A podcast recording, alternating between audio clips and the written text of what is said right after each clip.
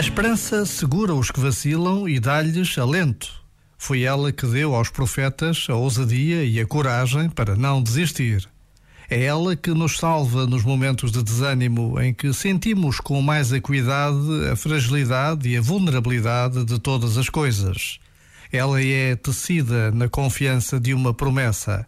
Por ela avançamos por vales tenebrosos ou caminhamos em verdes prados. É por causa dela que o filho regressa de novo à casa do pai.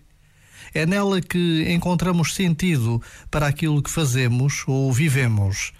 É sob a sua égide que nos vestimos de festa para celebrar condignamente os grandes acontecimentos. Desde o dia do nosso nascimento, fomos marcados pela esperança.